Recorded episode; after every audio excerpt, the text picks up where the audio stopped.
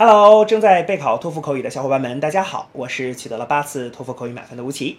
那么今天为你准备了什么样的托福口语的题目呢？我们一起来看一下吧。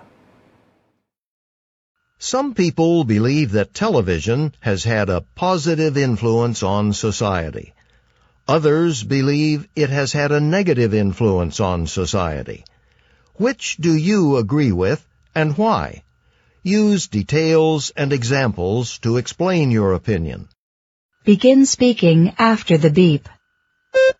Um, honestly, I think television has a positive influence on society. Um, first of all, it can help people to relax. I mean, people can watch some comedies or other programs that can make them laugh and forget about the troubles and stress. And also, TV is um, is important because it can help people to learn new skills. Um, you know, nowadays many people learn how to cook on TV. Um, they learn how to speak English on TV. So I think television has a positive influence on society. 好的，那么以上呢就是我们今天啊所给出的这段 满分回答。接下来需要屏幕前的你做些什么呢？那就是要跟读和模仿这段录音，放一句录音，跟读模仿一句，再放一句录音，再来跟读模仿一句啊！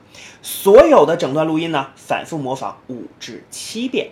这样的话呢，相信屏幕前的你就可以掌握其中的单词、短语和句型。那么持之以恒的话呢，我其相信在你的托福口语考试当中，你就会把这些单词、短语和句型自如的、流利的应用出来。那么。我觉得你离托福口语的高分就不再遥远了。同时，如果你喜欢这段视频呢，不要忘记帮我们按赞，或者是在你的社交媒体上去做转发，可以让更多的小伙伴来了解吴奇老师的脱口秀，并且加入到我们的备考大家庭中。